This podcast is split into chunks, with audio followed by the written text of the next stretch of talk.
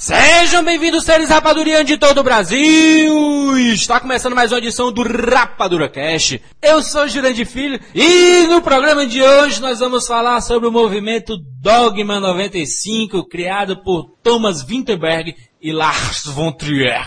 Lars von Trier! Exatamente, dois dinamarqueses espetaculares. Nós vamos falar sobre todas as regras desse movimento. Na verdade, é um grande manifesto em prol do cinema contra a América, o cinema enlatado. Nós vamos discutir sobre tudo isso, como está o cinema de hoje, o que esse movimento causou na cabeça dos novos cineastas, quem utiliza este formato cru do Manifesto Dogma 95. Nós vamos falar sobre tudo isso nesse programa totalmente cru e liso no programa de hoje nós estamos aqui com Maurício Saldanha. Seja bem-vindo, Maurício. E deixar bem claro, Jurandir, antes de tudo, antes do meu alô, que não é sobre dogma de Kevin Smith, por favor, né? Vamos falar sobre o manifesto Dogma 95. O pessoal pensa, bah, dogma do Kevin Smith 95 é a nota. Não é. Não é. e nós temos aqui um convidado extremamente especial, a estreia dele no Rapadura Cast, João Godoy. Seja bem-vindo. Muito obrigado, estou muito animado de participar aqui com vocês. Lembrando que é a primeira vez que eu participo de um podcast, assim, conversando, então é capaz que eu me perca um pouco, mas como você disse, a coisa é crua, eu também estou muito a, cru. A gente te, te pega pela mão. João, fale do seu videolog. Como eu disse, né, é minha estreia em podcast, mas eu já sou, como vou dizer assim, batido no videolog. Desde 2004, comandando lá o, antes era programa do João, agora se tornou o videolog do João lá no www.videolog.tv barra João, J-A-U-M. E aí lá eu falo de tudo. Show de bola, show de bola. Visitem, tem um linkzinho aqui embaixo. Visite lá o videolog do João e comentem lá também, comente aqui também. Nós vamos falar sobre tudo isso, Dogma 95. Se prepare, porque você nunca escutou um Rapadura Cast com tanto cinema, com tanto amor e polêmica sobre o cinema na sua vida. Fiquem ligados, voltamos daqui a pouco. Vamos fazer um pequeno break. Pronto, são duas folhas. Eu puxei. E são as mensagens, os recados aí. Pronto, aí a gente. Vamos lá? Pegou aí? Fantástico. Terminando a gravação. Pronto, pronto, vamos lá, vamos lá. Vai, vai. Vamos lá, e-mails, Maurício Saldanha. Olha o truque, olha o truque. Eu tava amassando aqui um texto tão começamos, bacana de publicidade. Eu amassei meu, meu, minha loto fácil a Mega Sena. Ô, Jurandir, temos recados hoje? Maurício Saldanha, temos um recado no final desse quadro. Antes nós queremos agradecer a todos os ouvintes que estão comentando, não só nas edições atuais, mas nas edições antigas, Maurício. Isso é muito bacana. A galera que está descobrindo o Rapadura Cast, vai lá nas edições mais antigas, nos primeiros programas. Muito bacana isso. Muito obrigado a todo mundo. Ah, isso é mais ou menos, sabe o que, Jurandir? Quando tu tá apaixonado, e, mas aí tu realmente ama, né? É diferente da, da, da paixão. Tu é apaixonado, tu ama. Daí tu vai atrás, sabe do que, Jurandir? Das fotos do cara. Daí tu vai ver que ele foi gordinho, que ele foi desdentado. Ele faz xixi num potinho. que ele comia pão com manteiga, mortadela.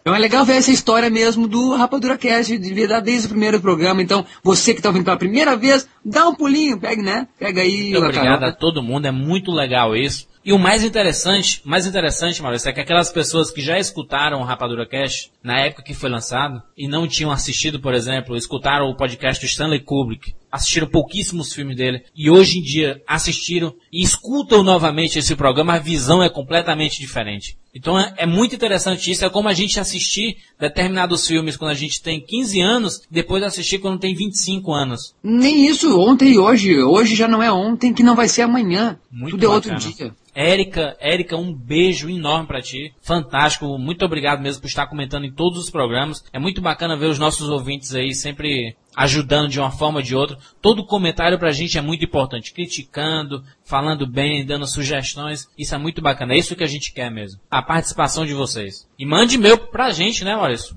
rapaduracast.com.br ou nos próprios comentários das postagens do Rapadura Cast. Edson, o Júnior, 17 anos, Sumaré, São Paulo, senti vergonha ao assistir Dragon Ball. Mesmo esperando o pior do filme. Ao se acender as luzes, me senti aliviado por ter fugido daquela terrível escuridão. Dragon Ball Evolution é uma homenagem à grande obra, mas é completamente irrelevante sobre o anime. É espetacular. E sim, eu levantei as mãos quando o Goku fez a Genkidama para destruir o Majin Buu no DBZ. Que que é isso, George? Isso é que é isso, Genkidama, Majin Buu, DBZ. é a nova linguagem, né? Estamos falando do Rapadura Cash anterior, Dragon Ball, série Dragon Ball e tudo mais. Programa campeão de audiência, como diz o Bial. e o Kiko?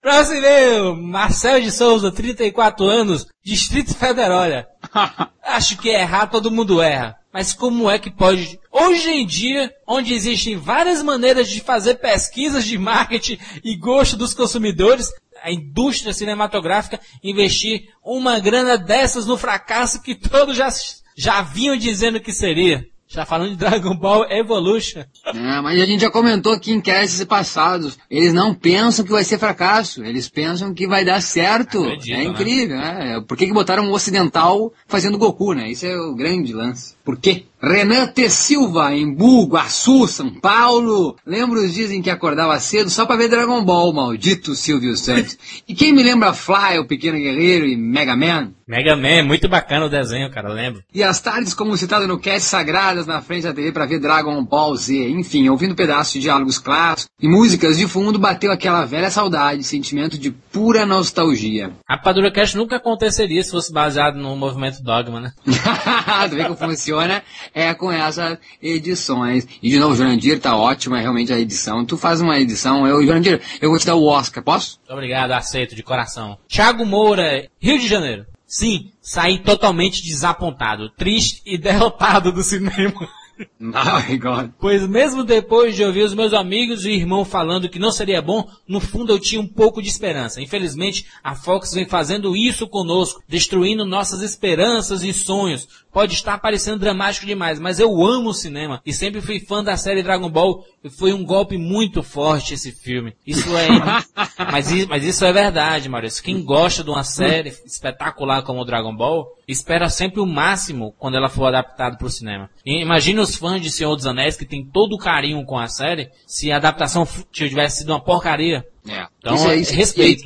E é, é, discutível que a Fox esteja fazendo isso desde da, né, dos primeiros episódios aí de Guerra nas Estrelas, né? Puxa e Maurício! Leandro Rodrigues, 33 anos. Sou professor de educação física, estudante de artes visuais e, mais importante, apaixonado por cinema e quadrinhos. Sou ouvinte assíduo do Rapadura Cast, desde cast sobre filmes com lições de vida, na minha opinião, um dos melhores e mais emocionante. Nunca pensei que um programa nesse formato pudesse ser feito com tanta paixão e dedicação e que principalmente transmitisse para o público todo o entusiasmo que é o amor que vocês têm pelo cinema e pelo Rapadura Cast. O que vem a confirmar que sempre pensei sobre realizar algo quando se faz algo com amor e dedicação, não importa as barreiras, o resultado esperado sempre aparece. Deixo aqui meu profundo desejo que o Rapadura Cast continue por vários anos transmitindo emoção e o amor característica das pessoas apaixonadas pelo que fazem. Muito obrigado, Leandro. Muito obrigado mesmo. São palavras assim que motivam a gente. A gente gosta muito de receber essas mensagens de motivação, né? A gente sabe que a luta para ter um Rapadura Cast toda semana é, é, é, diária, né? Não é porque a edição é semanal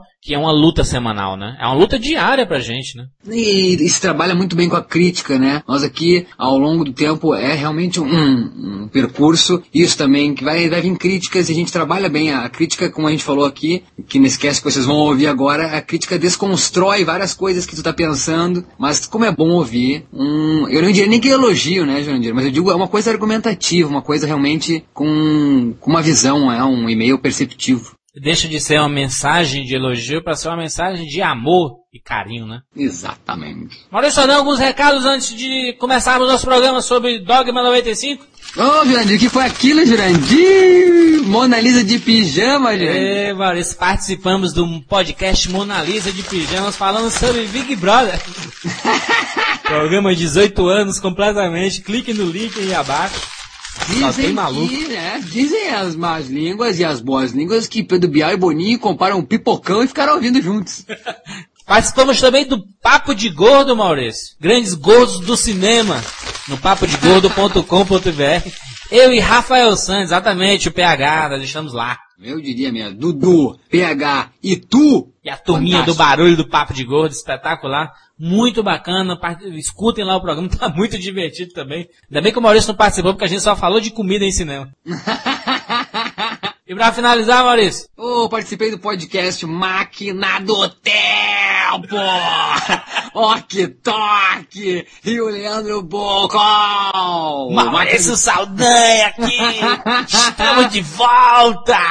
Né, tá nascendo agora o site. Essa semana estreou o site no ar, máquina do tempo.blog.br, né? Vida longa pro podcast de vocês, Ok e Leandro. Ouvintes do Rapadura Cast, né? Com certeza ouvi o Rapadura Cast e, e tô lá participando, falando de cinema, obviamente, onde se comenta música, né? Esses dois entendem muito de música e eu fui lá falar de músicas de filmes. Mas é muito legal, é um podcast no estilo Jukebox. Eu tava comentando contigo, né, Maurício? Como existem podcasts que se inspiraram no formato Jukebox, né? Impressionante, a gente só tem noção mesmo da força que, esse- que esses formatos que nós criamos quando a gente vê esse resultado, né? Poxa, eu digo que tem para mais de 15 podcasts que utilizam esse formato Jukebox, né? Tu é um visionário, por isso Somos. O Rapadura Cast... Não, mas eu vou dar o crédito pra ti que é um visionário. Eu acho que tu é um visionário... Eu não assino, da- Maurício. Eu não posso assinar no Dogma.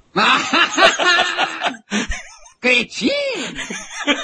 E Maurício, vamos pra onde agora, Maurício? Vamos para o mundo espetacular do cinema! Ai, caralho, travou aqui. Vai, vai. Dogma, dois pontos. Significado, ponto fundamental indiscutível de um sistema, doutrina ou religião. 20 de março de 1995. O que aconteceu nesta data? Jurandir, eu diria que Da Vinci, o código Da Vinci, diria que nasceu o, o mundo do cinema, nasceu o cinema de verdade. pra mim. Renasceu, né? Rena, não, nasceu, nasceu, porque, aliás, renasceu. Saiu da incubadora, né? Exatamente. O cinema estava em coma lá pelos irmãos Lumière, desde que nasceu ficou em coma. Muitos vão querer me matar, mas agora ele renasceu dia 20 de março, onde dois malucos dinamarqueses, Thomas Vinterberg e Lars von Trier, se reúnem e fazem um manifesto, Jurandir. Manifesto mesmo, Jurandir, manifesto, Jurandir. Onde o cara vai lá e pega e vai no cartório e vai assinar e tudo, deixa tudo claro e objetivo. Todo manifesto, principalmente numa arte como é o cinema, é muito polêmico, né? Porque você não pode mexer num- numa, numa arte que já tem mais, na época, mais de 100 anos, né? É muito complicado isso, você querer manifestar em cima de uma arte que já tem seus, suas pilastras definidas, né? É, o- todo manifesto, na verdade, todo manifesto é uma, uma voz contra alguma coisa que está acontecendo e esse cara que está, o manifestante, está achando que está errado, né? Na verdade, então, esses dinamarqueses pensam assim, tipo, só um pouquinho, né? É, é consenso geral, Hollywood domina a indústria cinematográfica, Exatamente. mas só um pouquinho, não é cinema. Isso aqui, não, aquilo lá não é cinema. É tá? entretenimento. Tá? É entretenimento. Cadê o cinema? Cadê a possibilidade do audiovisual? Cadê o- a capacidade? O que, que pode o audiovisual? É o registro. E com esse registro, tu formar assim uma história e que te envolva e que faça realmente diferença. O cinema, a fotografia, antes de tudo, o cinema é fotografia, ela é um registro de, de um momento em que ele ocasiona ah, uma série de circunstâncias ah, que é impossível até de dimensionar. E o cinema entretenimento, ele acaba, sabe, sendo tão desleixado quanto a essa preciosidade, que eu acho que esses dois malucos pensaram isso. Ó, é o seguinte, vamos tentar mexer nisso, vamos tentar mexer. E quando eu falo que dogma é um ponto fundamental, então indiscutível de um sistema, doutrina ou religião, os caras pensam, cara, antes de tudo, nós amamos cinema, Thomas, né? Era o Lars, falando, o Lars falando com o Thomas. Thomas, nós amamos cinema. Aí o Thomas disse, exatamente, Lars von Trier. Então eu disse, e esse é o ponto fundamental deles, né? Indiscutível que esse é o sistema que eh, os fazem funcionar, que é o sistema. Essa é a doutrina deles, a religião deles é cinema. Esses caras amam cinema, antes de tudo. Vamos posicionar, vamos posicionar esta época antes desse, desse ano de 1995, Maurício. O que tinha acontecido com o cinema, aquela geração anos 80 e 90. João, você que é fã do- da- das animações Disney, Uhum. os anos 80 e 90 foram muito importantes pra, pra Disney, né? Sim, com certeza. com Sim, certeza. senhor. Sim, senhor. Você imagina algum filme da Disney sem trilha sonora? Nenhum, não tem como. Você lembra de Disney, você já lembra direto da música. O Rei Leão. Eu sei que você gosta muito do Rei Leão. Eu não gosto, não, é o melhor filme do mundo. Então, é o melhor Da história do filme cinema. Exatamente. Entre outras coisas, por causa do quê? Da música. Da música, exato. Você imagina o começo do Rei Leão sem o ciclo sem fim? Não tem como, imagina. Aquela, aquelas paisagens. Primeiro, desenho animado já não funcionaria nesse esquema aí que eu, particularmente, já odiei esse Dogma 95. Pra mim. Não, tu, nem, não, tu nem sabe ainda, porque nem, tu nem falou qual é que é o Dogma 95. Vamos falar daqui a pouco. Ok, já odeio assim mesmo. Não, mas o, voltando a falar de desenho animado, é, o desenho animado é magia. O cinema, pra mim, tem que ser magia, não, não tem como. E aí você pega e tira justamente a trilha sonora, que é o que muitas vezes salva um filme, e você vai tirar isso, o que, que vai sobrar do filme? Ok, sobram belas imagens, sobra fotografia, sobra o roteiro e tudo mais, mas você perde toda a beleza e tal. Eu. Não, não, não, não, não, não, não, não, não fala de cinema como se cinema fosse todo esse conjunto. Ele sim junta todas as artes, mas ele não quer dizer que ele só é cinema se tiver todas essas artes conjuntas. Tu, João, tu considera o Rei Leão cinema? Considero, claro. Cinema de primeira qualidade. Então, em 1995, Lars von Trier e Thomas Winterberg desconsideraram tudo isso. Antes de 95, então, o que, que é? Tava no auge, tava no pico já de um exagero hollywoodiano, Exatamente. aonde eles já não estavam mais, sabe? Se o cinema começou e sim, música é bonita no cinema, sei lá, começou, já citamos aqui em cast, por exemplo, do Clint Eastwood aí falando sobre Ennio Morricone, já falamos em cast sobre Hermancini, sobre todas as... Nos 100 anos, nos 100 anos aí fizemos uma lista de 100, botamos todos os 10 aí maravilhosos dessa indústria poderosíssima, tinha gente de fora de Hollywood inclusive, então é indiscutível, fora de Hollywood e dentro de Hollywood que a música faz parte. Mas chegou num exagero hollywoodiano, antes ali, na década de 90, aonde tipo, não, se perdeu a, o poder em si da música. É maravilhoso as, as artes todas conjuntas, mas ainda tu poder diferenciar onde elas entram. Ficou uma mistureba, sabe, nos anos 90, onde, tipo, parecia que era tudo homogêneo. E não é, não é homo- homogêneo. Acho que é interessante, até porque se for homogêneo, tu nem lembra de querer pesquisar quem é o cara que fez a música, de quem é o cara que editou, entendeu? Então acho que tem que ficar as coisas no seu devido lugar para te entender quais são esses lugares todos e querer pesquisar, querer entender. Uma coisa que eu aprendi nesses anos que eu me aventuro nesse mundo do cinema é tentar assistir determinados filmes com volume baixo. Vamos pegar o exemplo do próprio Rei Leão que foi comentado aqui. Tem o mesmo impacto se você tiver com o volume todo baixo na cena que o Mufasa morre, por exemplo. Ah, certamente que não.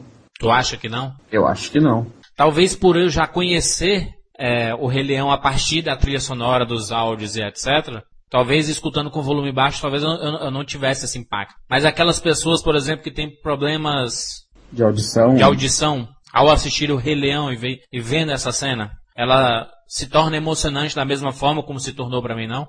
Ah, sim, é verdade, porque daí essas pessoas já vão ter uma concepção original do filme sem necess- necessitar do áudio. Exatamente. Mas, ah, ô, Jurandir, tu viu que tu foi um desconstrutor? Tu desconstruiu, Jurandir. Isso aí é a base desse manifesto Dogma 95. Que, aliás, vamos citar esse Dogma 95, os 10 preceitos? Exatamente. Quando Lars von Trier e Thomas Winterberg pensaram, a gente precisa dar uma remodelada no que conhecemos sobre cinema hoje em dia. Vamos criar 10 regras e ver o que, o que nós conseguimos extrair desse mundo, desse mundo que virá depois desse manifesto Dogma 95. Na verdade, Jurandir, como dogma é isso, doutrina é religião, é uma grande sacada desses dois em fazer esse- esses dez mandamentos, Mandamentos, brincando, né, banda- brincando com os dez mandamentos da, né, da querido, do querido Novo Testamento, né? Vamos lá então citar? Vamos lá, Do Maurício. Antigo Testamento, né? Exatamente, do Antigo Testamento. Grande João. Primeira regra, Maurício. As filmagens devem ser feitas em locais externos, não podem ser usados acessórios ou cenografia. Se a trama requer um acessório particular, deve-se escolher um ambiente externo onde ele se encontre. 2. O som não deve jamais ser produzido separadamente da imagem ou vice-versa. A música não poderá ser utilizada a menos que ressoe no local onde se filma a cena. Em terceiro, a câmera deve ser usada na mão. São consentidos todos os movimentos ou a imobilidade, devido aos movimentos do corpo. O filme não deve ser feito onde a câmera está colocada. São as tomadas que devem desenvolver-se onde o filme tem lugar. Quarto, o filme deve ser em cores, não se aceita nenhuma iluminação especial. Se há muita pouca luz, a cena deve ser cortada, ou então pode-se colocar uma única lâmpada sobre a câmera. Cinco, são proibidos os truques fotográficos e filtros. Sexto, o filme não deve conter nenhuma ação superficial. Homicídios, armas, etc. não podem ocorrer. Sete, são vetados os deslocamentos temporais ou geográficos. O filme se desenvolve em tempo real. Oitavo, são inaceitáveis os filmes de gênero. Nono, o filme deve ser em 35mm, padrão. Em décimo, o nome do diretor não deve figurar nos créditos. Eu sei que você não gosta, João, mas ajude nas palmas, por favor. Vamos lá, agora eu faço volume.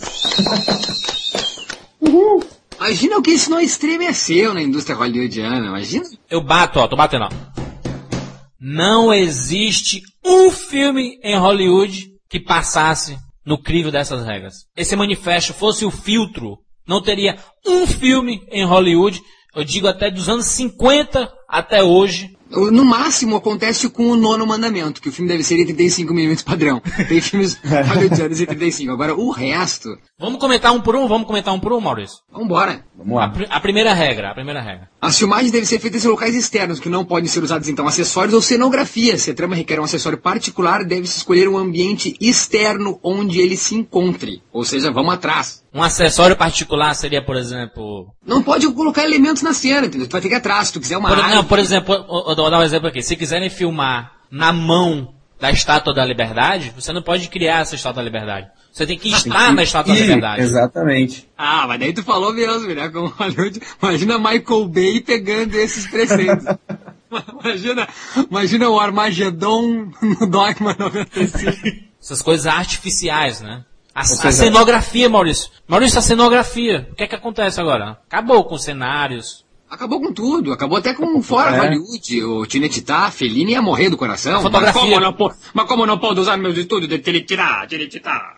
Então isso já, já mataria muito, né? Como, como você produz um filme sem cenografia, sem esses acessórios recriados? É meio Porque que uma isso é espécie de um truque, isso é teatro, né? truque. O, Jo- o João sabe, né, João? Tu trabalha muito com isso no teu videolog. É truque. Tu trabalha muito com truque na edição, por exemplo, né? Sim, em elementos certeza. ali de edição. É truque. Cenário e acessório é truque. E o preceito básico do dogma é ser verdadeiro, sem truque. É uma reportagem, né? Praticamente. Você vai pegar, vai filmar o que tá na sua frente. Se precisar de algo, como você disse, tem que correr atrás, tem que se virar. É bom pra quem é pobre, né? O, Jo- o João falou é bom para quem é pobre e na verdade muita gente falou a respeito disso que na verdade é, foi um bando de dinamarqueses porque na verdade Thomas e o Lars entram nessa história, mas muitos dinamarqueses também eh, né, assinam junto esse manifesto e começam a fazer vários filmes sobre isso. Porém o, a, a resposta de outros cineastas, ah, inclusive os americanos, foi dizendo isso, que era um bando de vagabundo que não tinha dinheiro para produzir e que resolveram fazer isso. desculpa, né? É uma desculpa pra. Os atores medianos ou aqueles atores ruins seriam totalmente cortados, né? Porque o foco, o né? foco fica na, na representação, né? Na interpretação do ator. Se você não tem como posicionar o ator, se o ator não for bom sozinho, né? É por isso que eu gosto, muita gente não gosta de close no rosto dos atores. Muita gente não gosta. Diz, ah, essa novela, né? Muita gente diz isso. Mas você foca no ator. É, o close é a grande chance do ator mostrar que ele é um bom ator. Muitas vezes, ah, principalmente quando ele não fala nada, né? Como é que os grandes atores conquistam é, é, vagas em testes de filmagens? Tem cenário? Não. Ele está lá no fundo branco. Isso é verdade. Né? Ele precisa representar ali. Então é, é uma forma de, de dar mais foco aos atores. Inclusive, a última regra, a gente está na primeira, mas a última regra é o nome do diretor não deve, não deve figurar nos créditos.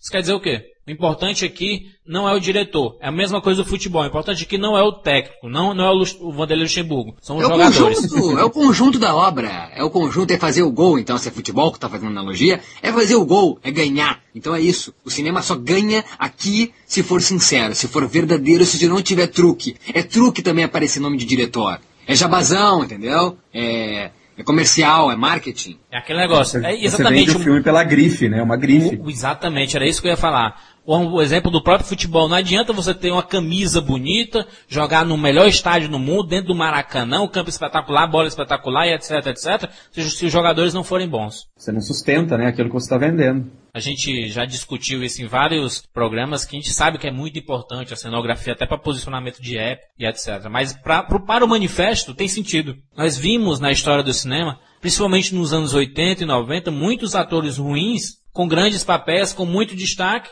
e eles realmente não são bons atores. Você acha o Bruce Willis um bom ator, Maurício? É horroroso. Eu estou dizendo, é, é puro truque. Hollywood é puro truque. Mas é um truque como eu, eu te falei, eu gosto de ir num, num show de ilusionismo, entendeu? Diverte, tu passa o tempo, é gostoso. Só que eu prefiro, é uma questão totalmente pessoal, essa realidade, entendeu? Eu prefiro o não truque. O não truque me comove mais, me puxa. Eu prefiro o drama. O drama. O drama só existe sem truque. Aliás, não, né? Tem muito truque no drama.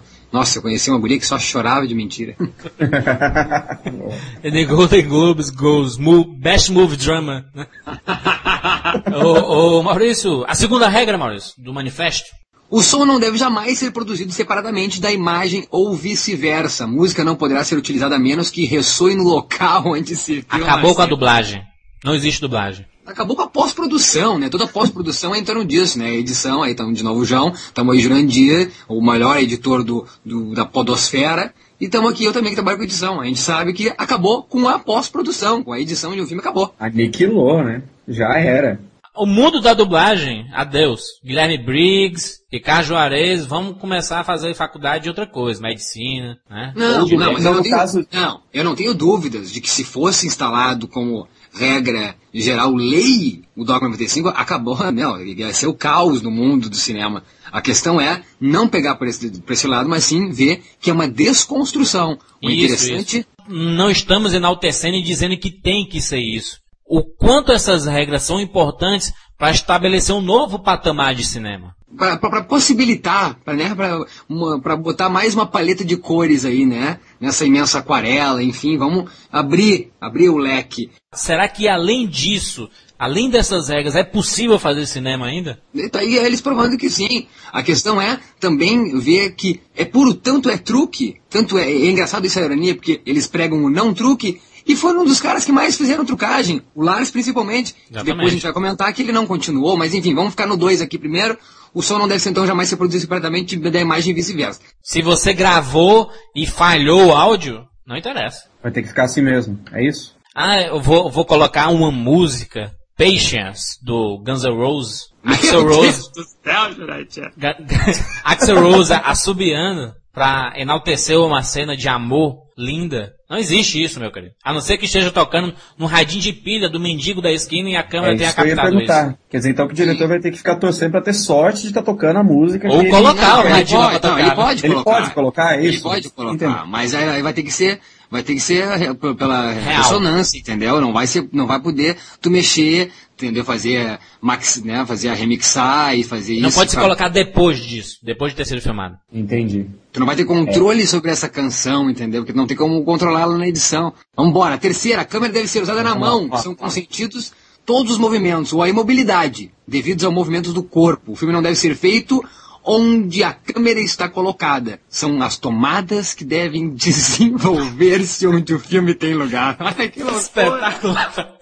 Isso, isso é bem pensado, cara. Steadicam não existe. Tem que ser na mão, câmera na mão. É Bruce Me lembra Black. aqueles, aqueles jornalísticos aqui agora, né? Me lembra isso. A pessoa com a câmera na mão, correndo, e parece que a sensação de... Profissão repórter. Tava assi- Exatamente. Lembra quando você está assistindo isso? Parece que você tá no meio da perseguição do bandido lá e tal. É, é a realidade. Não é a realidade, não é isso, não é isso, não é isso o foco do, do Dogma 95? É a busca da realidade. Pô, nós mesmos, tá? João e Jurandir. Tu vê uma cena na rua, tá, até pode ficar parado, entendeu? Mas vai Mas ser é correr complicado. atrás, né? Se tu ficar parado e vendo aquela, contemplando Uhum. aquela cena, aquela cena mesmo ela vai se dissipar, ela vai sair de ti. Tu tá vendo uma mulher bonita passando pela rua, vai ter uma hora que tu perde o foco, então o que, que é melhor? Ir atrás dela. Com certeza seguir.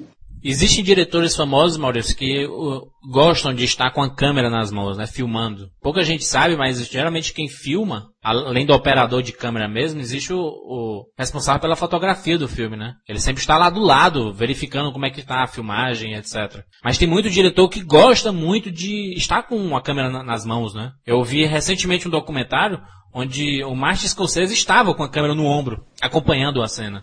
O Isso é Steven legal. Soderbergh, o Steven Soderbergh também, Traffic. Traffic é um filme inteiramente quase é, é, sem um tripé. Tarantino. Tarantino? Tarantino. Depois ele veio utilizar aquelas maquinaria absurda, né, de câmeras gigantes, né? É, mas também isso devido a, a- devido à própria os acessórios que, que a indústria promoveu durante a tecnologia, né, durante todos os anos. As câmeras antigamente eram pesadíssimas e não tinha nem como tu botar no ombro, entendeu? Então por isso que em Hollywood, anos 40, década de 30, 20, as câmeras eram realmente paradas, né? O filme não deve ser feito onde a câmera está colocada. São as tomadas que devem desenvolver-se onde o filme tem lugar. Basicamente, o que acontece na produção? É aquela coisa, é, né? Televisão mais ou menos, né? Vamos botar assim. Esse aqui é o nosso estúdio, a luz está perfeita, vamos lá, cenário, como é que tá som, tripé, câmera, vamos lá. É isso, é coisa parada. Então, ou seja, não, é, o filme não deve ser colocado à frente da câmera. Mas assim, a câmera tem que perseguir essa situação. A câmera é a pessoa, a câmera é, é tu mesmo, né? Como é que se fala? É, como... Não existe a inércia, né? É o princípio básico da... Isso é física, né, cara? Isso é pura física, né? A gente João, tem... o teu videolog nunca existiria, João. eu tô pensando nisso. Falando, Câmera parada não rola. Imagina, eu vou, eu vou, ter que mudar o conceito do videolog e eu mesmo segurar a câmera, né? Porque eu não consigo achar uma pessoa que tope segurar pra mim, então vou ter que. Tô ferrado. Não, mas vocês estavam falando disso, da, da câmera na mão e tal. Eu lembrei daquele filme irlandês, o Apenas Uma Vez, o musical, hum. que ele é quase todo feito com câmera na mão. É. E é muito legal. A, sensação tu, tu, tu, que tu, não, é repara, tu, não, tu não repara, João, que o, o, o esforço que tu tem que fazer para realmente dar movimento, porque quem está assistindo, ele quer movimento. O, o, nosso olho procura movimento. O nosso, ato de, o nosso ato de piscar é quase que inconsciente perante ao movimento que está vindo, seja de um vento, né? Os nossos olhos eles piscam para proteção até, né? Uhum. Da nossa, dos nossos olhos. Tu imagina o quanto de esforço tem que fazer para que seja interessante a quem está assistindo o teu videolog se a câmera está parada? Pensa é, nisso. Exatamente. Por, por, isso que tu tirou lá as calças e ficou de cueca?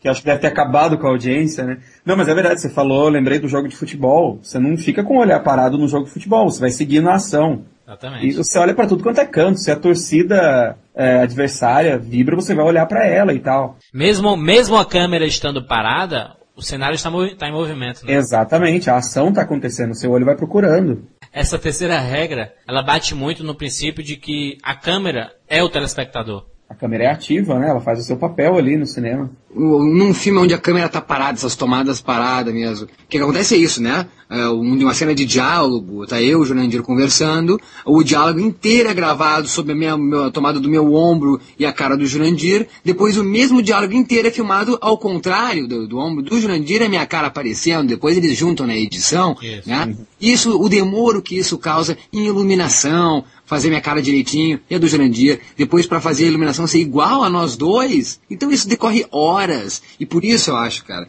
é, é um grito quanto a essa inércia. A produção, às vezes, nesses moldes fora dogma, é um tédio. O que Mecânica, tem de gente. Né? O que tem de gente aí, cara, uh, atores, seja Hollywood, seja aqui, a Rede Globo, que tem atores reclamando que ficam horas no estúdio esperando a próxima tomada, essa movimentação toda de equipamentos para a próxima cena. Então é um saco. Então eu acho que isso é um grito, um grito sobre isso, sobre essa inércia. Vamos lá, vamos se mexer, cara. Cinema é movimento, é 24 quadros por segundo. E, e esse lance da, da, demora de fazer uma cena e tudo mais vira indústria pura, né? O cara tá ali que tá sendo pago para fazer e tal, e ele tem que cumprir a regra, tem que fazer aquela cena e tal, e pede aquela o tesão, né, por fazer um filme e tal. Cadê a arte nisso? A quarta regra, Maurício.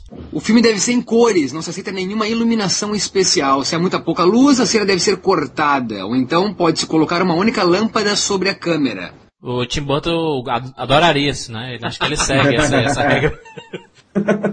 É, não, é isso. O João até há pouco comentou aí, é, a última frase dele, que que não. Sobre arte, eu não acho que não é arte. O Tim Burton é um dos maiores artistas que eu já vi, e o Edmond Tesouro é uma das maiores obras de arte que eu já vi. Uhum. Só que, de novo, é truque, entendeu? É truque. Não existe. Tanto que Edmond Tesouro é uma fábula. Então, eu acho interessante essa questão disso. A iluminação é essa. Esses filmes, cara, tipo Lost, vamos pegar Lost. Eu fico pensando como é que esses filhas da puta conseguem filmar dentro desta floresta. Não tem luz em floresta. Daí tá, daí tem lua cheia, tá, lua cheia aqui, a lua cheia é essa, né? Um holofote do show de Truman. Só um pouquinho, da onde que, que ilumina tudo isso? Somente uma mata fechada dessa, se de dia já é escuro, imagina a noite. Tu vê muito isso em novela, pessoal. Para filmar todos os rostos das pessoas que estão ali, porque no, novela é quase tudo estúdio. Vão lá, estamos todos no estúdio, e a casinha ali, e daí, tipo, a família toda, isso é muito engraçado, né? Toda a família, tem oito pessoas, todo mundo virada pra câmera né? Nunca tem ninguém virado para o lado. Ah, todo mundo virado para o mesmo lugar, por quê? Porque é onde está vindo a iluminação. E da onde vem aquela iluminação? Às vezes tem tomadas que são feitas de tarde e vem uma iluminação como se fosse de um sol a pino, sabe? É tipo a. Se passa às seis da tarde e é como se fosse meio-dia, só que tem casa, tem teto. Então como é que vem o sol? Como é que vem aquela luz? Então é ridículo, tem um monte de refletor ali, entendeu? Eu acho interessante isso, cara, que a luz seja real, entendeu? Real. Penumbra mesmo, não tem luz. É porque, na verdade, a gente entende que cinema precisa de luz, né? Fotografia, para quem fotografa sabe, precisa de luz, senão não queima no filme, senão não imprime a imagem no filme. Precisamos de luz. Mas beleza, com pouca luz também se faz foto. Não vai aparecer muito, o grão vai estourar. Mas beleza, tá sendo registrado. O filme deve ser em cores, Maurício a técnica do preto e branco não rola, né? Não rolaria até porque acredita-se, né, que é truque também, né? A vida é em cores, né? O, o, que, o que era limitação de tecnologia na época, né? Hoje em dia seria truque, né? Exatamente. E para fazer sentido com o que eu disse, que fotografia sim precisa de luz, é que eles dizem, eles abrem mão dizendo que ou a cena é cortada, se tem pouca luz, ou então pode-se colocar uma única lâmpada, que nem aquelas filmagens né, de formatura, que o cara lá tá com a câmera e uma luz na, em cima da câmera. Isso pode, porque se entende que sim, se não tiver luz não tem como queimar o filme, né? Imprimir a, a imagem. Quinta regra, Maurício. São proibidos os truques fotográficos e filtros, né? É o complemento do quarto, isso aqui. Vai cada vez mais fuder, vai cada vez mais limitando a pessoa. Né? O filtro, se você filmou e tá com chiado, algum barulho, algum, tem que deixar. Nenhuma, não rola nenhuma correção de cor, nenhuma, e não rola nada. Nada, né? nada. Truque fotográfico nenhum. O, o Traffic ia apanhar, né, com isso. O Deberg que faz só filtro naquele Traffic. Acho que ele, ele tem três temperaturas que mudam no filme, né? Que as cenas, uh, as cenas da fronteira, as cenas dos Estados Unidos, as cenas do Michael Douglas, lá, enfim. O, o Soderbergh só usa filtro. Ele estaria ralado com isso, ou seja... E filtro é também um grande truque, né? Então, não tem truque é, aquelas fusões que o cinema muito usou nos anos 20, uh, aquelas fusões, né, aqueles truques no, no fotograma mesmo, pegar o fotograma uhum. e sobrepor um ao outro e fazer umas fusões, que era assim feito antigamente fusão, isso não pode também, não tem como tu mexer em fotograma nenhum, é o que tu imprimiu, se apareceu mesmo um vulto, é porque tem espírito de verdade. A sexta regra, Maurício. O filme não deve conter nenhuma ação superficial, entre aspas. Leia-se o que com isso? Homicídios, armas não podem ocorrer. A não ser que a pessoa morra de verdade ali, né? E que tenha um assalto de verdade, né? É, Ou seja, tar Tarantino ia assinar. Ou você teria uma, uma quantidade enorme de atores que dão a vida, né? Pela profissão, literalmente. Já pensou? Seria um registro bom. Aquele homem urso, como é, Maurício? Aquele que se matou, que foi comido pelo urso de verdade? Isso, do Werner Herzog, exato. Viola. Isso é uma ação de verdade, entendeu? O, o cara era maluco por urso, foi lá, né? Levou até a namorada, foram comidos por ursos.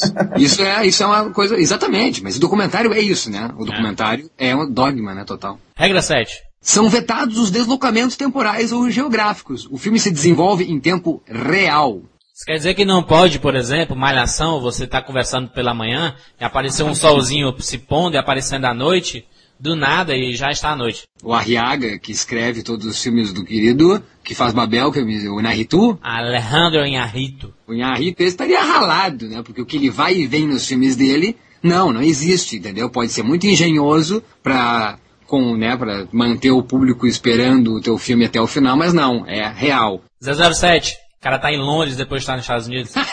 nunca, nunca, não. Olha, o 24 horas já está nesse preceito do tempo real. Pelo menos nessa regra se encaixa, né? Olha. Regra 8, Maurício. São inaceitáveis os filmes de gênero. Acabou. Adeus comédia romântica. Adeus Meg Ryan, Meg Ryan, Julia Roberts. Cinema pornô, cinema pornô. Já era. Não, é engraçado por isso, porque, uh, na verdade, depois a gente vai comentar alguns filmes, mas aqui cabe dizer que, por exemplo, o Lars von Trier escreveu o, Os Idiotas, que é pelo Winterberg, né? Esses dois, então, que criaram, Isso. eles fazem Os Idiotas. Os Idiotas têm uma cena de sexo que é um surubão. Aquilo lá pode ser, e já se viu em filmes pornô. Mas aí que tá, é uma cena decorrente da história, entendeu? É uma circunstância que acontece em cena. Ele não, não se é torna um filme pornô por causa disso. Exatamente, não é o gênero, né? Não é desde o começo, oi, você vem sempre por aqui, já estão trepando. Não é, e não tem então comédia, não tem filmes policiais, então o gênero tira de novo o truque, aquelas coisas clichê. Não existe clichê em Dogma 95. Maurício, eu não consegui terminar de ver Os Idiotas e agora eu vou terminar de ver Os Idiotas. não seja um idiota, veja um idiota. Regra 9, Maurício. O filme deve ser em 35mm padrão. É, pra acabar com aquele, aquela coisa chulé também, né? De câmera de 1.2 megapixels de celular. Não, nem tinha isso em 95, é, né? Nem tinha. Mas a, mas a questão é que é... Exagero talvez... também de 70 milímetros, né, por exemplo? É, ou o, o máximo do, do, experimentalismo com o 8, com o Super 8, com o 16, com, né, com o Super 16. Então vamos usar então o padrão aí. É um padrão, né? A regra número 10, fechando o Dogma 95, o manifesto. O nome do diretor não deve figurar nos créditos. Será que, é pensando nisso, criado por dois diretores, colocar o foco na história e nos atores, nos personagens, do que propriamente dizer este é um filme de Steven Spielberg. Exato, é, é, é o foco no filme, né? Não acho que não é nem ator, nem na história, é foco naquilo que está sendo registrado. Vamos realmente se importar com aquilo que a gente está colocando para o próximo, né? O cinema hoje a gente tem visto, eu tenho visto muito filme ruim, principalmente até nesse ano de 2009. Eu estou vendo muito filme ruim. Então a gente vê pouco carinho. De novo, as pessoas que produzem filmes, eles, eles não entendem às vezes que tá, tá certo que tem que ter dinheiro, que é uma indústria, Hollywood, mas Hollywood às vezes podia se sensibilizar um pouco mais com esse carinho. Vamos botar carinho porque as pessoas vão ver isso, vão dar um pouco das duas horas da vida dela. Eu vou dar duas horas da minha vida pra parar e assistir isso aí. Então acho que é um puta de um carinho, cara, que esses caras tiveram. Claro que foi por causa de não ter dinheiro, eh, talvez. Então vamos Claro que foi para desconstruir, para causar um, um, burburinho, porque isso é a notícia, embora eles, né, não fazerem parte de uma variety, eles acabam aparecendo na variety. Dois malucos dinamarqueses fazem um manifesto. Eles vão aparecer no Hollywood Reporter, no New York Times. Então, claro que também é um jabazão para eles serem mais vistos. Também é um truque, daí, daí vem aquela palavra lá que eu estava falando antes, também é truque. Eles não querem o truque, mas estão fazendo o truque. Mas, de novo, mas também estão fazendo um truque honesto, sabe? Porque eles estão dando essa possibilidade para nós ver um cinema de outra maneira. Mas será que eles não criticam desta forma, é, eles querem excluir o cinema de autor, Maurício? Não acreditando esses autores? Não, não, não, porque tu vai acabar sabendo, entendeu? Tu, tu, tu sabe que o Wittenberg, que dirigiu Os Idiotas, sabe até quem escreveu, que foi o Von Trier. Tu sabe que Dançando no Escuro até... Sim, sim, mas, mas se não tivesse como, é, se seguissem a regra isso. Não, porque o, o, o, cinema de autor não é por causa do diretor e do roteirista. Cinema de autor é aquele filme que eu, eu acredito que cinema de autor é filme autoral, filme verdadeiro. Leia-se verdadeiro, leia-se visceral, leia-se eu estou dizendo aquilo que eu estou pensando. Isso é autoral. Será? Mas, mas se, se, a equipe que produziu a obra não pode assinar, como é que. É uma... Não, não, não. É. Não, entendo. Não vai aparecer no, no, na grande tela. É um cinema de autor, só que sem autor, né? Sem, sem, autor identificado. Exatamente. Ele tem autoria, só que não, não é essa autoria, entendeu? Que já virou blazer, essa coisa mesmo de vamos conversar e vamos de meu nome virar entendeu? O cartão mais, de visita. O mais importante do que o próprio filme, né? Exato. Todo cineasta toda equipe que tivesse desenvolvido um filme baseado nessas regras, elas teriam que enviar essas cópias para a equipe do Dogma 95, daí teria uma, uma avaliação em cima dessa cópia. Se tivesse tudo ok, tudo baseado nas regras de forma verdadeira, eles recebiam um certificado, um certificado né, Dogma 95. O primeiro filme lançado baseado nessas regras foi o Festa de Família, dirigido pelo próprio Wittenberg, né, um dos criadores do, do Dogma, né? Que é um filme inteiro, uma, numa festa de família, o cara vai casar, acho que é um casamento lá, enfim, o cara vai lá e é o drama familiar mesmo, onde tem N filmes que se tratam disso, né, sobre família, sobre esse reencontro familiar e as consequências que dá, irmão brigando com irmão, Tem cunhado, coisa mais real do que a, a família, né? E, e, esse filme é extremamente real porque está nesses preceitos. Então, imagina esses dez mandamentos e uma festa de família sendo filmada. Foi aclamado pela crítica, recebeu prêmio né, em tudo que é lugar do planeta. Ou seja, eles alertaram, todo mundo olhem para nós, nós estamos produzindo um cinema novo e acabaram levando muito prêmio em muito festival. Daí o Von Trier fez o, Os Idiotas. Que me perdoe assim, é, eu, eu acho as regras muito bem elaboradas. Eu não consigo engolir esse modelo de filme, Maurício. É, eu tentei assistir Os Idiotas. Eu não sei, não sei se minha cabeça já está fechada para um modelo de cinema ou se realmente eles são ruins. Sabe, eu não sei. Eu, eu, eu, não consegui identificar qual o real motivo mesmo de eu não ter gostado desse modelo de filme. Às vezes eu, eu gostei muito mais do que foi feito no, no Dogville, por exemplo. Que aí sim é uma obra de arte. Não sei se, se porque tinham atores conhecidos, se a estética de filmagem já era melhorada. Não, acho que o Dogville tem realmente um roteiro brilhante. Acho que Idiotas, ele, ele como é o segundo, né, é o, é o número dois do Dogma, então, eu acho que está mais na experimentação do próprio mandamento que eles inventaram, entendeu? O dogma não, nossa, o dogma é um trabalho de arte, entendeu? Tem todo um sentido. Mas o que é interessante é que diretores estrangeiros entraram na brincadeira. Não foram só os dinamarqueses, não.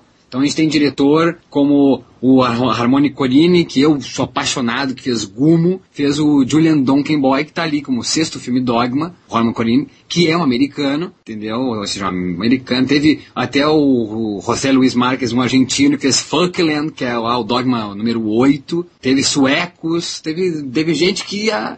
Italiano, por exemplo, como Antonio Domettini, também conhecidíssimo, fez o Dogma 11, o Diapason.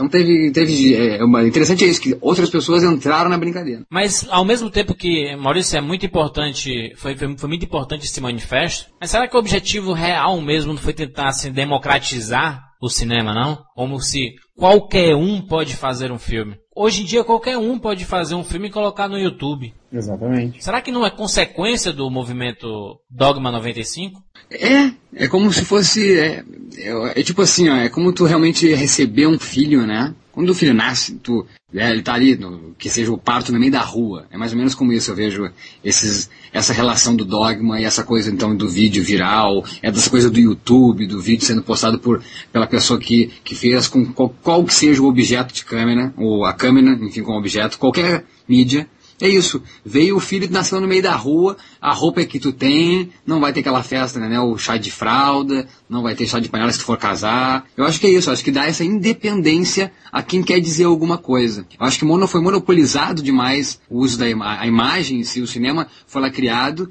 e as pessoas que tiveram grana, que tinham grana na época, monopolizaram a coisa e disseram, ah, é assim que se faz cinema. Automaticamente se criou uma ideia e lei. Por muitos anos, muita gente disse, cara, eu não tenho condições de entrar nessa indústria. Eu não tenho condições de fazer filme, não posso. Acho que então em 95 esses caras dão, acho que uma luz. Então por isso que eu digo, é, quem fala que ele é um traidor do movimento, porque depois ele fez filmes não nesse esquema, não é, sabe? Ele, ele fez talvez isso não só pela Dinamarca, pelos cineastas dinamarqueses, mas nos amigos dele, sabe? Pô, Lars, tu ainda tem um sucesso porque tu é muito talentoso, mas nós não temos nada. Ah, só um pouquinho nós vamos dar um jeito. Então eles é uma ajuda aos colegas, acho que dinamarqueses, é uma ajuda também ao mundo, como eu te falei, o mundo inteiro abraçou essa causa, cara. E sim, acho que é brilhante a tua ideia de botar o YouTube como resultado disso, consequência tem como separar, né, cara? Depois que houve um negócio desses nessa linha de tempo, tem como tirar? Não, Lars von Trier acho que tem com certeza parcela no YouTube nessa geração hoje de totais dogmanianos. Mas por que que não... Esses filmes então são dogmas? Talvez. São, são, são filhos do dogma, na verdade. Eu, eu não, porque muitos frutos, deles não né? seguem, não, não seguem as regras à risca, mas existem regras dentro desses vídeos, né? Não, perfeitamente. Maurício, mas se você, se o objetivo do dogma é justamente dar a possibilidade para todo mundo poder trabalhar de uma forma igual, dar chance para esses novos cineastas ou para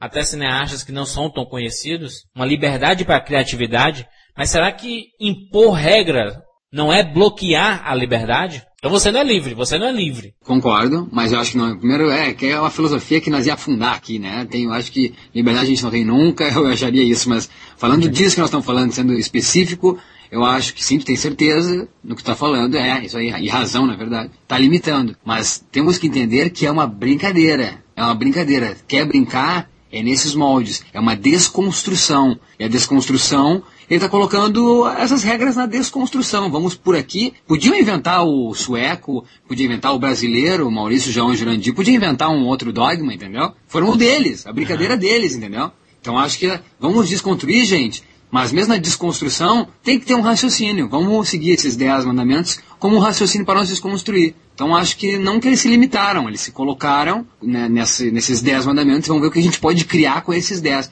Eu acho que essa coisa da, da, da delimitação, né? Não sei se é muito diferente de limitação, mas acho que delimitado, sabe? Essa linha, vamos até aqui. E vamos ver o que a gente pode fazer durante, nesse espaço. Eu acho até um respeito, sabe? Então tem aquela história de não vamos invadir a liberdade do outro. Então eles ficam nessa linha e vamos ver o que a gente pode fazer. Acho que é até mais bacana, porque mexe com, a tua, com as possibilidades da tua criação e que eu posso fazer com essas ferramentas aqui. É um exercício, né? Exercício, exatamente. Que é uma coisa que não acontece muito em Hollywood, né? A criatividade. Cadê a criatividade, né? A tendência de 2009, 2010 2011 são os remakes. Será que isso não é uma falta de, de criatividade? Ou um medo de arriscar, né? O medo de arriscar, já que tudo em Hollywood é voltado para o dinheiro? Ou seja, então, o Dogma 95 é um grito de tipo, vamos acordar, vamos vamos, vamos ter coragem e vamos. É um spa. O Dogma 95 é tipo um retiro. Vamos, fazer isso, vamos, é. vamos entrar nesse retiro, vamos pegar um Uma pouco mais de purificação, né? isso, vamos pegar essa purificação, vamos humanidade e vamos depois embarcar nas suas. E depois eles continuaram. É tipo uma banda, sabe? Dogma 95. É tipo assim, ó, Los Hermanos acabaram, né? O, Amar o Amarante entrou no Little Joy e o Camilo entrou na sua banda, né? Solo. O Barba também foi, enfim, cada um ali foi pro seu banda só para fazer um pouco das suas, das suas. Então é isso. O Dogma 95 é um Los Hermanos, é uma experiência para pegar a humanidade e depois cada um vai na sua carreira solo, entendeu? Levando essa experiência. E foi o que aconteceu, entendeu? Então acho que não é traição o Lars von Trier ter, ter- ter deixado os preceitos do dogma, mas sim ele está cada vez mais eh, purificado, entendeu? Mas será, Maurício, que ele não fez isso? Ele criou esse movimento junto com o Wittenberg porque ele não teve espaço em Hollywood? Eu não sei, daí a gente pode começar a falar aqui sobre as brigas internas que esse cara tem, que eu acho que uma delas é o medo. É- é- Eu acho que o Lars von Trier é um cara, daí o que eu percebo assim de, de algumas coisas que eu já vi também de comentários dos atores do Dogville, que falaram que ele era um, um, assim, um general. A Bjork, que trabalha com ele dançando no escuro, disse que nunca mais na vida trabalha com um cara desses. Só que a Bjork ganhou, entendeu? A palma de ouro, ganhou a melhor atriz em Cannes. E ela disse que nunca mais. Eu, eu levei o prêmio, mas eu nunca mais trabalho com ele. Ele é doente. Então, é, o, o Lars von Trier, em, em- em entrevistas que eu já vi, ele me passa um pouco. Eu acho que todo cara que é realmente muito sisudo, muito mandão, muito general, muito ditador, é no fundo um cagalhão. E Lars von Trier já disse, né? A gente estava falando aqui em off que ele tem medo, né? Por exemplo, de andar de avião, né? É. Não sei se essa é a razão máxima dele não ir à América, mas ele já disse, eu lembro de uma frase uma vez que Paul Thomas Anderson disse, o que, que eu preciso fazer para te visitar a América? O Paul Thomas Anderson queria conhecer o Lars von Trier. Aí E ele- ele disse que não. Ele disse que não. Ele disse que não, que não, não, não tem, não. Ele nunca. Ele disse que nunca. Ele é em, em Eu não letras. piso nesse país de merda, né? Então ele, ele, ele ri, ele acha que não é cinema, ele é aquela coisa de, sei lá, de que a gente achar que uma comida é boa, a outra não é comida, entendeu? É uma crítica que a gente tem muito ao cinema nacional também, não, Maurício? Por exemplo, que já aconteceu muito com o cinema com rapadura, por a gente conversar, debater muito sobre o cinema de Hollywood. Cineastas nacionais não gostam disso. Cineastas Perfeito. brasileiros não gostam disso. Perfeito. Tem muita gente que não, não, não acessa o portal, que não ouve o, Rapadura Cast, porque achar que não se fala de cinema, não é? Exatamente. E aí que mostramos que talvez seja uma besteira, mas é livre, né? Uma livre escolha, o livre-arbítrio de cada um. Só que eu acho que o Lars von Trier é muito radical. Tem cinema bom na América do Norte, entendeu? Os Estados Unidos faz filme bom. Então acho só que ele é um extremista. E todo extremista é polêmico. Eu acho que ele também é um grande truque. Acho um cara que sabe entrar na história, mesmo sem fazer parte dela. O cara nunca cruzou, então, do, oceano, nunca foi para os Estados Unidos e consegue ser falado, consegue ser respeitado, consegue ser admirado, te- é, é, né? As pessoas temem também a ele.